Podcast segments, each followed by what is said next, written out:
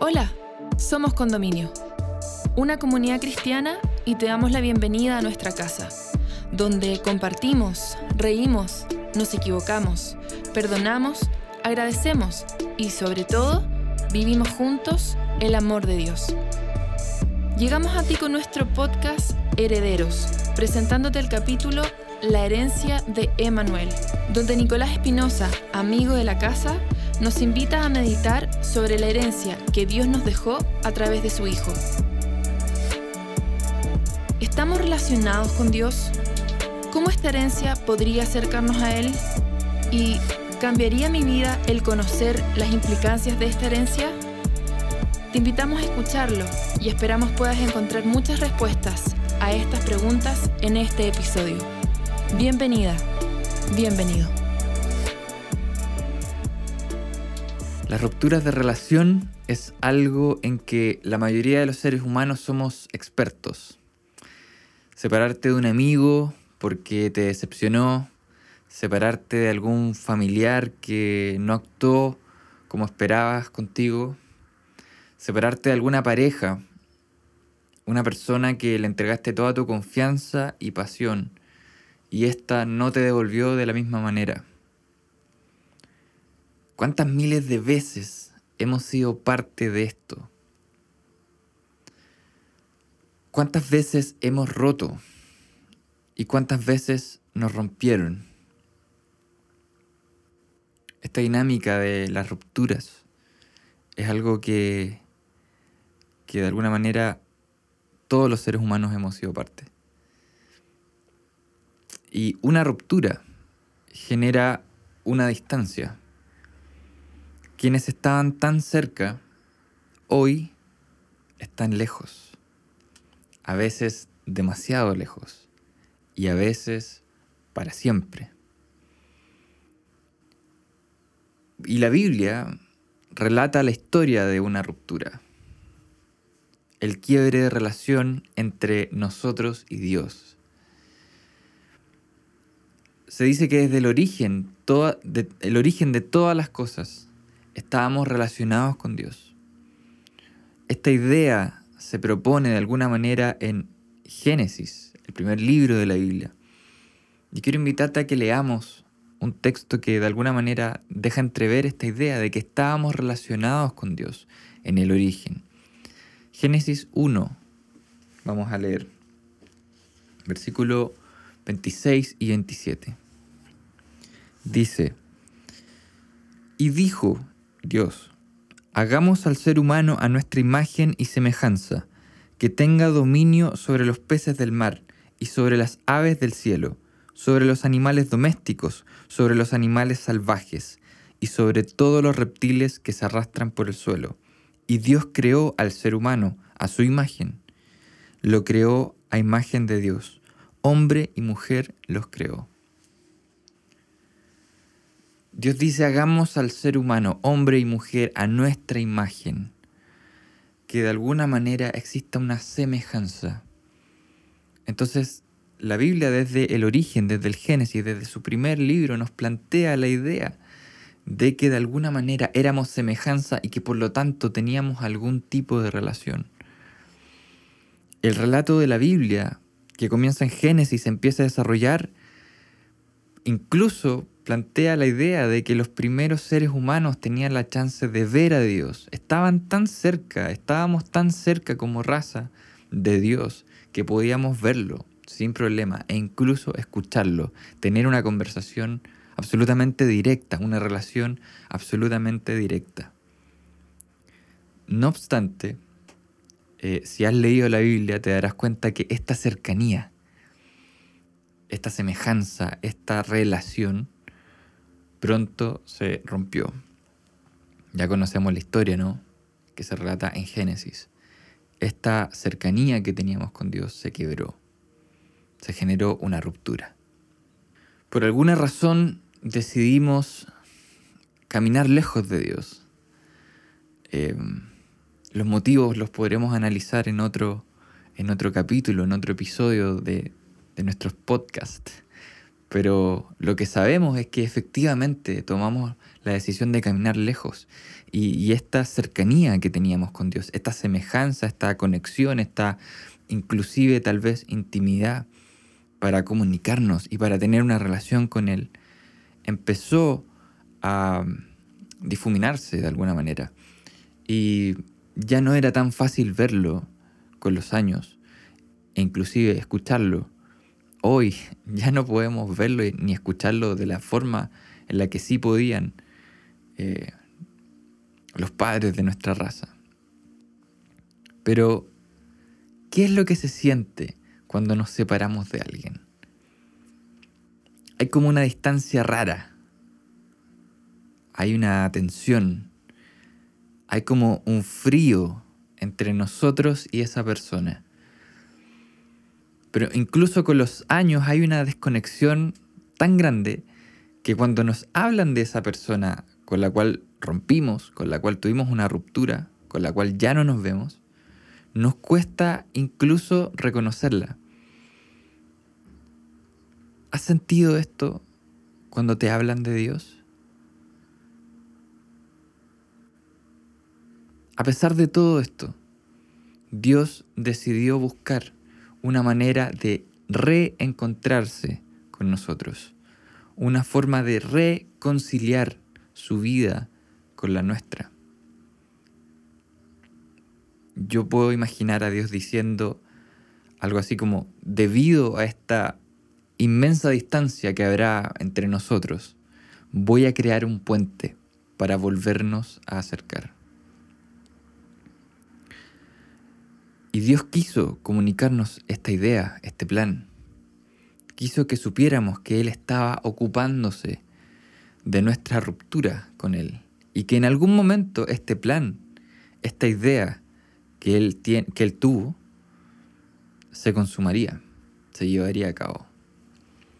Y efectivamente la Biblia también, eh, de alguna manera, relata cómo Dios trató de comunicarle a sus más cercanos en la tierra que Él no se había quedado tranquilo con esta ruptura, que Él no estaba conforme con esta situación y que Él iba a buscar una manera muy específica, muy puntual de reencontrarnos.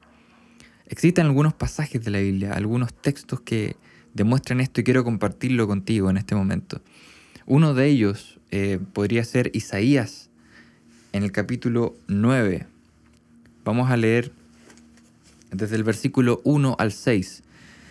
A pesar de todo, no habrá más penumbra para, para la que estuvo angustiada.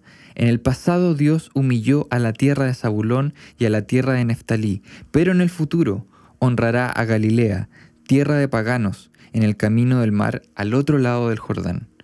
El pueblo que andaba en la oscuridad ha visto una gran luz. Sobre los que vivían en densas tinieblas, la luz ha resplandecido.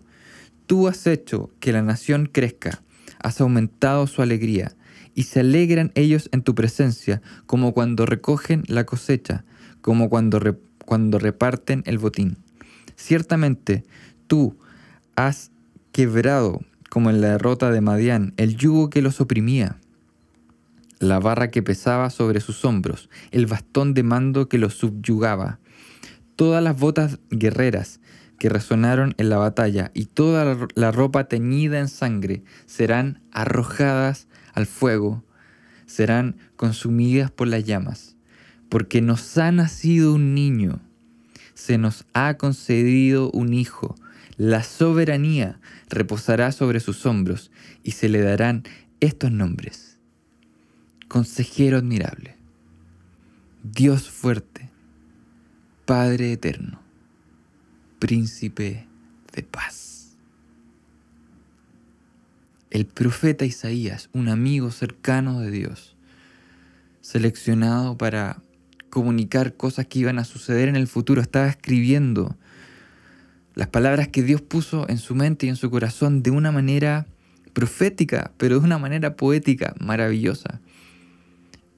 Los amigos de Dios, el pueblo de Dios, había tenido que transitar por años a través de la guerra, a través de la incertidumbre. Y dice que en el futuro en el futuro del tiempo en el que escribe Isaías, Él honrará a Galilea. Un dato importante para saber cómo Dios iba a efectuar su plan. Dice tierra de paganos, lo cual me parece muy, muy, muy interesante y atractivo.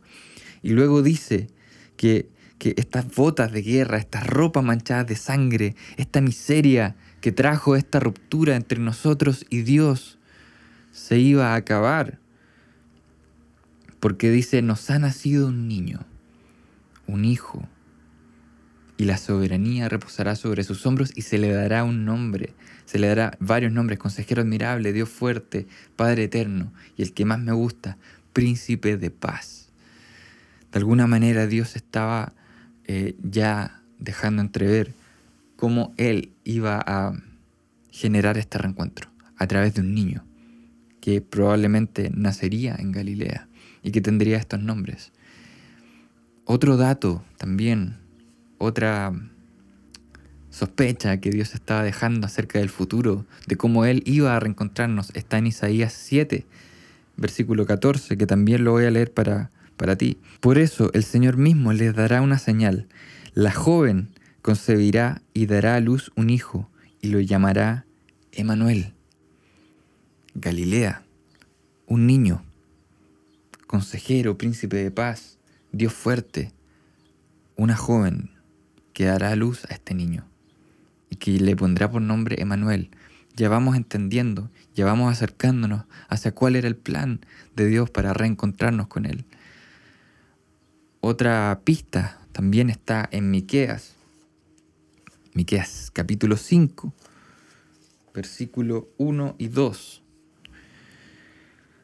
Reagrupa tus tropas, ciudad guerrera, porque nos asedian.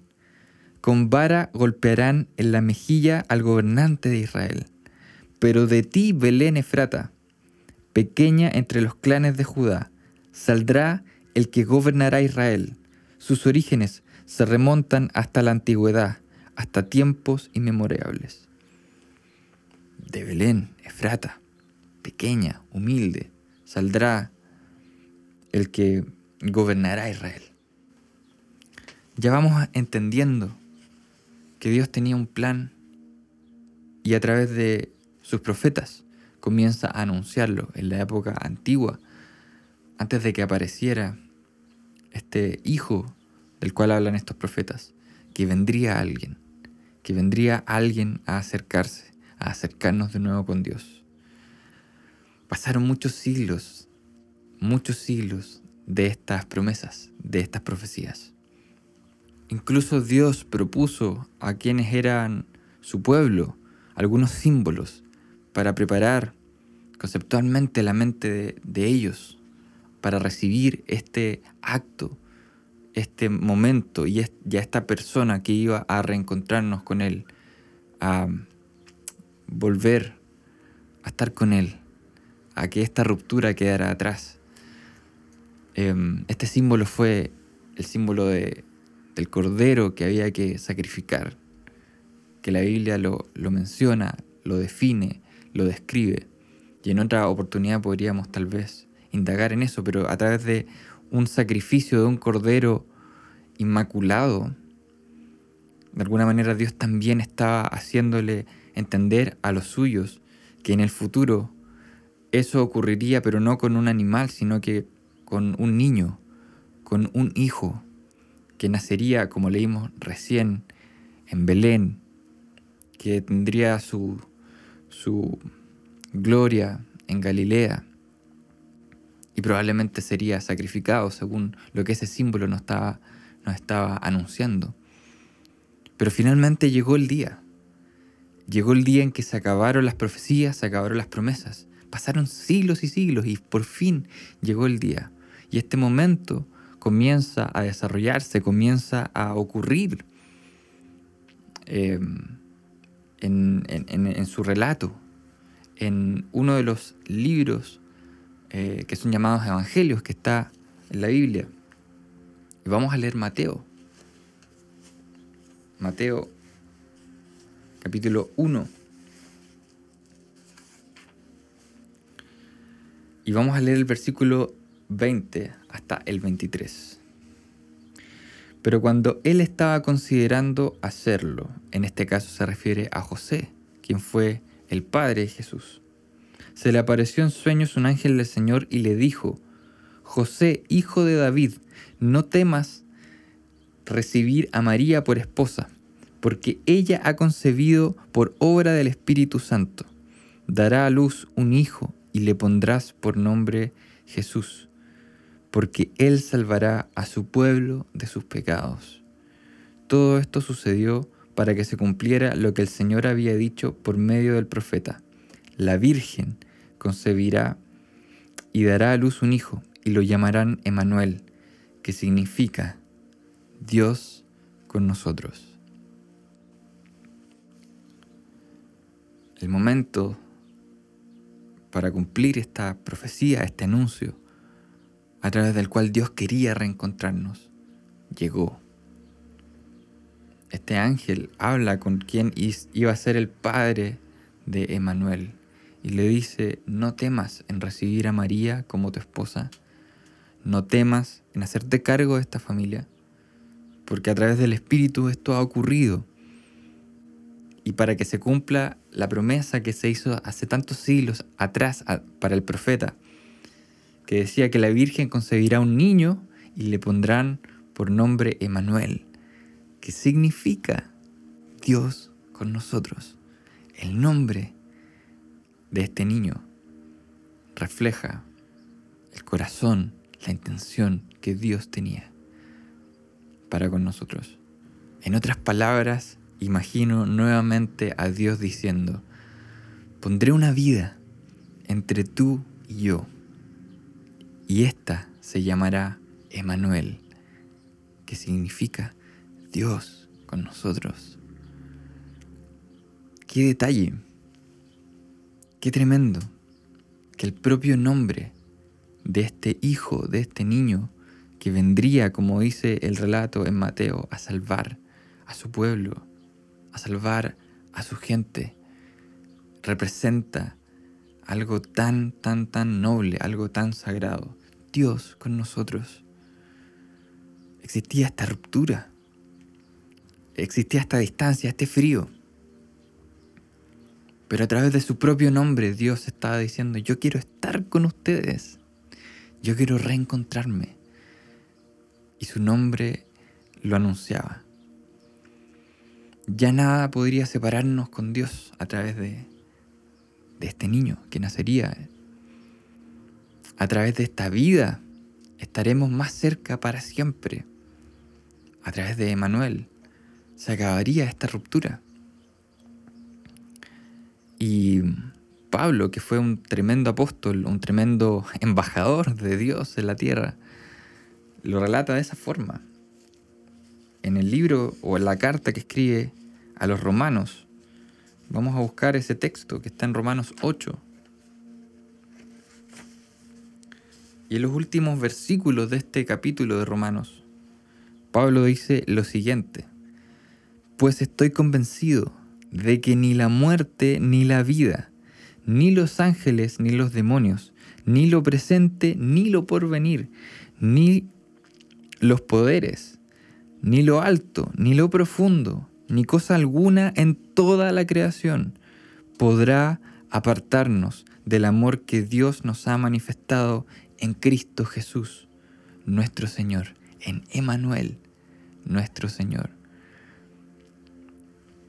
Nada, absolutamente nada, según lo que relata Pablo, podría separarnos Pablo entendía perfectamente bien de que estábamos separados, de que tuvimos una ruptura con Dios. Pero Emanuel, este niño que fue prometido a los profetas, para que supiéramos que Dios estaba haciéndose cargo, este niño que llegó y que iba a ser sacrificado como, como estos corderos que por tantos siglos fueron sacrificados, inocente. Emanuel sería una representación en carne de esta reconciliación, de este reencuentro. Emanuel será la expresión en carne y sangre de cuánto Dios nos quiere. Un puente para nuestro reencuentro. Pero además Dios, de alguna manera, nos dijo, Emanuel será mi legado para ustedes, será una herencia, será un ejemplo tangible de cómo yo entiendo el amor. Jesús, Emanuel, se transformó en una representación viviente del amor de Dios. Por siglos Dios prometió, por siglos Dios habló, profetizó.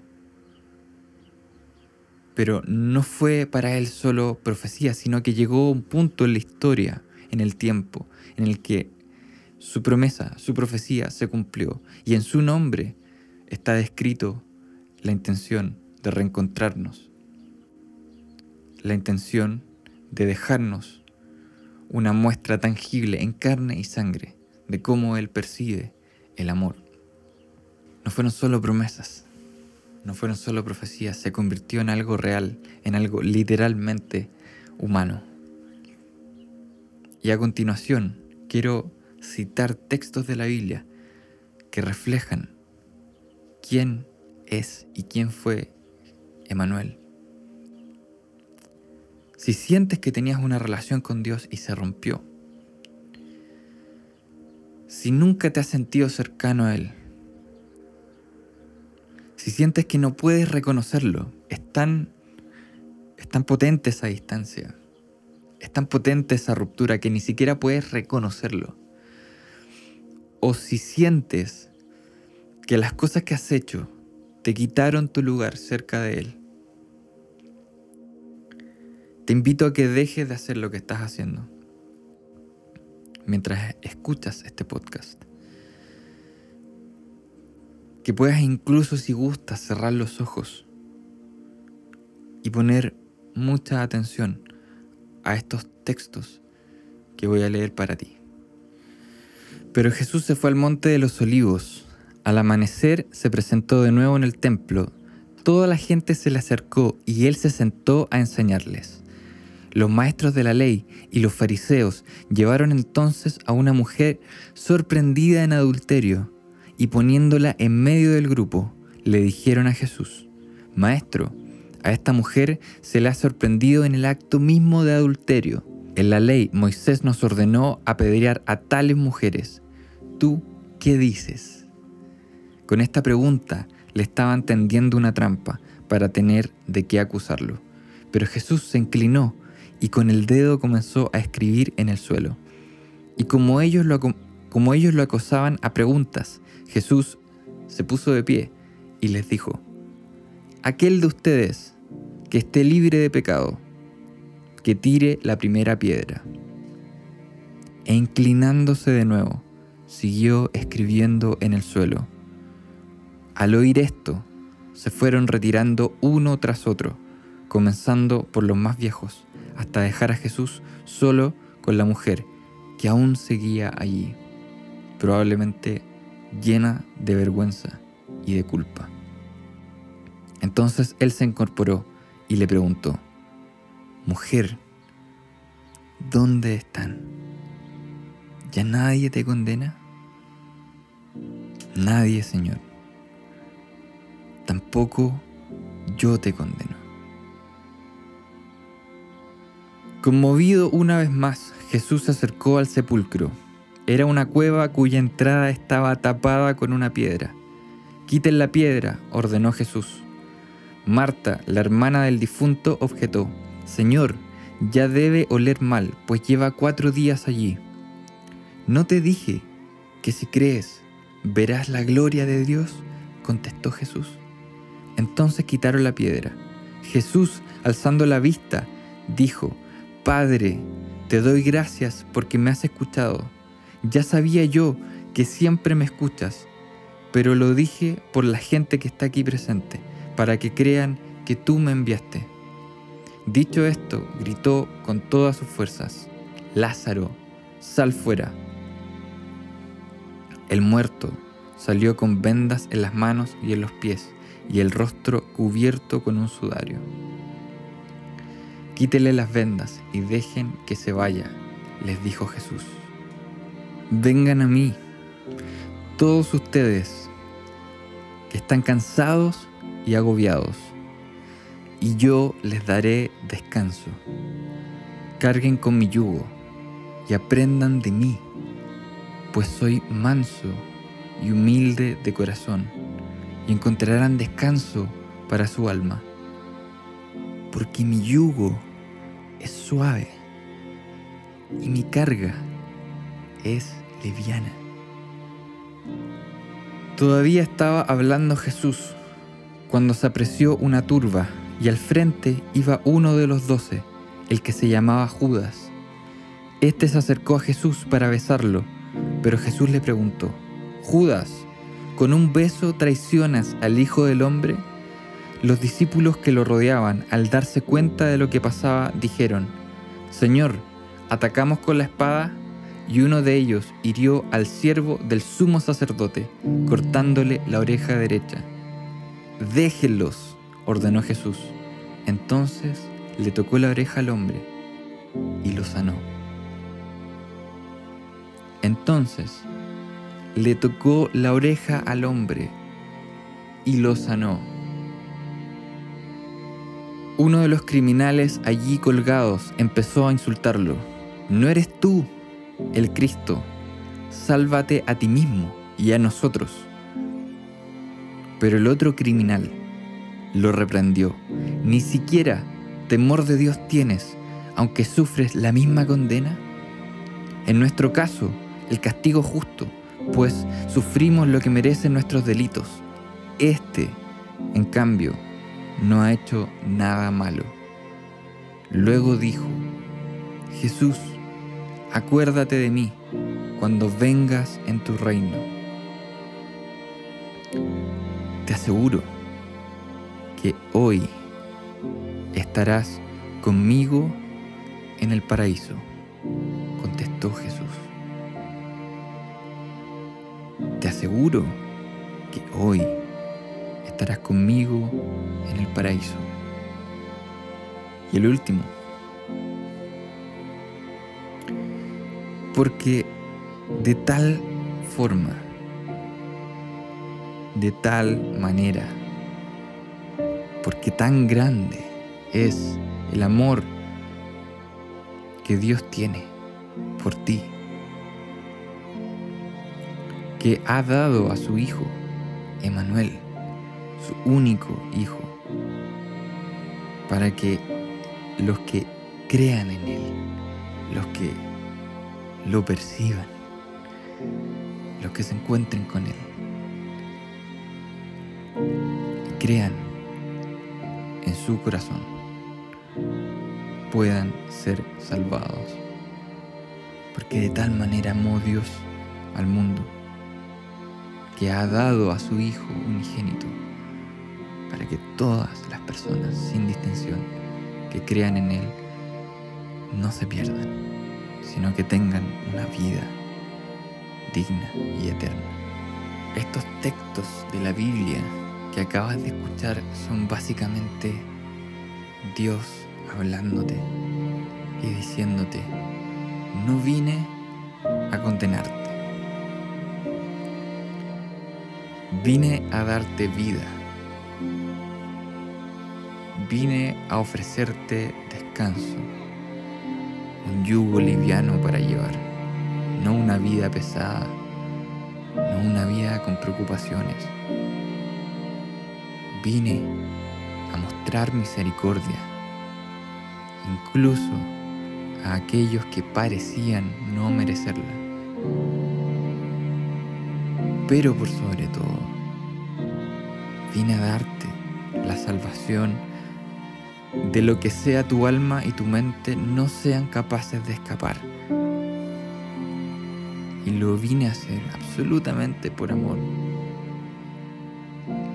sin esperar absolutamente nada a cambio. Absolutamente gratis.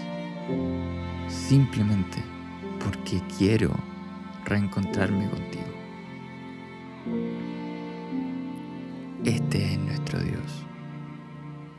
Y este es su legado para nosotros. Si tienes alguna duda, si tenías alguna duda, de cómo el verdadero amor funciona. Ese amor saludable, noble, profundo, incorruptible. Ese amor que sana absolutamente cada una de las heridas que tú y yo tenemos dentro. Aquí tienes una muestra. Emanuel. La forma tangible. La forma humana. La forma visible de Dios para decirnos cuánto nos quiere, cuánto quiere acercarse a nosotros y cuánto quiere mostrarnos cómo sanar. Si no sabes realmente a dónde perteneces, si no te sientes parte de nada, si alguna vez estuviste cerca de Emanuel y ahora estás lejos, si sientes que tus actos definen quién eres y que no puedes estar cerca de Emanuel, recuerda esto, no vine a condenarte, vine a darte vida, a mostrar misericordia, incluso a aquellos que parecían no merecerlo, pero por sobre todo, vine a darte salvación. Este es el legado de Emanuel. Esta es la herencia de Emanuel. Hemos llegado al final de este episodio. Esperamos que estos minutos hayan sido relevantes para tu vida. Si quieres acercarte a nuestra comunidad, puedes ingresar a somoscondominio.cl o encontrarnos en Instagram como Somos Condominio. Para nosotros sería un tremendo honor poder conectar contigo. Sigue sintonizando para más episodios y gracias por estar con nosotros.